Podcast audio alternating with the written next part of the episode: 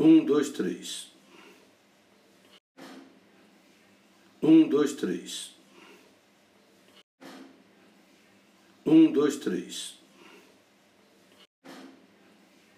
Um, dois, três. Um, dois, três. O trabalho escolhido foi para parentalidade. É um assunto bastante polêmico. Vou citar alguns estudos que fiz. Paternidade biológica versus socioafetiva e alguns apontamentos.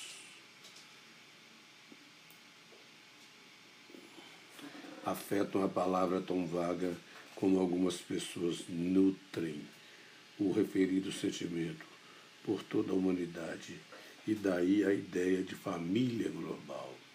Na medida que o mundo inteiro possa estar unido em um único vínculo familiar, a noção histórica da família parece ter morrido e sido sepultada.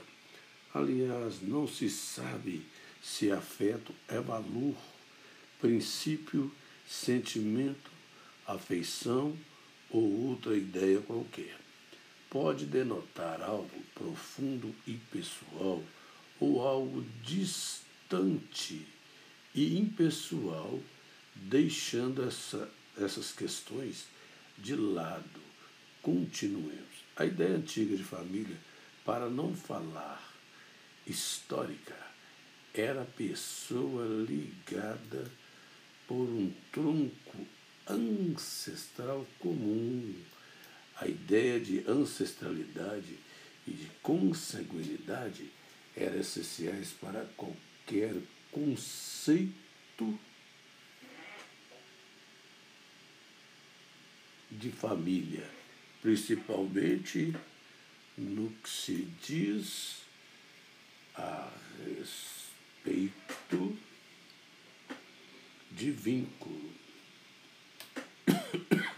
No centro do vínculo de parentalidade está a maternidade e a paternidade, ou seja, pessoas em linha reta e primeiro grau. E vínculo jurídico de extrema relevância, tanto que condiciona a família monoparental do artigo 226 Parágrafo 4 da Constituição Federal. Doravante, ao longo do trabalho, usa-se a palavra paternidade como gênero, abarcando ambas as figuras. A paternidade ou maternidade pode ser biológica ou socioafetiva. A primeira é a decorrente de filiação sanguínea, advinda da procriação a segunda não necessariamente conta com esse vínculo biológico. Ele é subjacente. Na verdade, uma firme relação de afeto, em que os sujeitos assumem a posição de pai e filho. O vínculo jurídico decorrente da paternidade é correspectivo, ou seja, pai e filho assumem reciprocamente direitos e obrigações de ordem econômica e de ordem extremamente jurídica.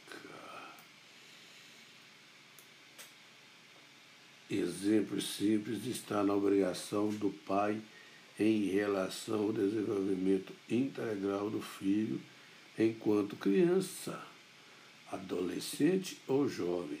Artigo 226 caput da Constituição Federal. É a mesma obrigação do filho em relação ao pai idoso. Artigo 230, caput da Constituição Federal. A paternidade biológica nem precisará ser dito.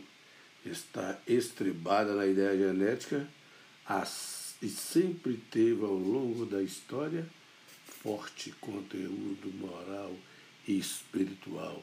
Não menos importante está a paternidade socioafetiva, que se funda no conceito de posse de estado de filho, abarcando desde as relações eminentemente fáticas até todas aquelas não decorrente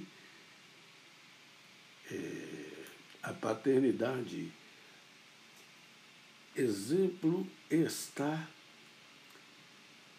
É, meu Deus. É, forte conteúdo moral.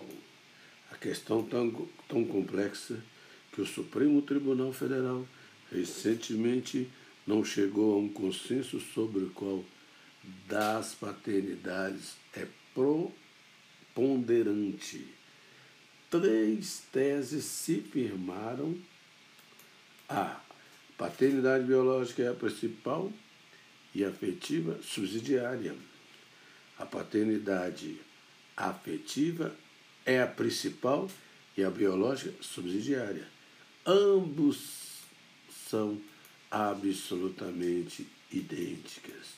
Ninguém duvida de que o melhor dos mundos é que houve uma paternidade biológica afetiva, ou seja, filho, filho gerado pelo pai e pela mãe fosse aquele que gozasse do verdadeiro afeto ou amor na plenitude dessas palavras.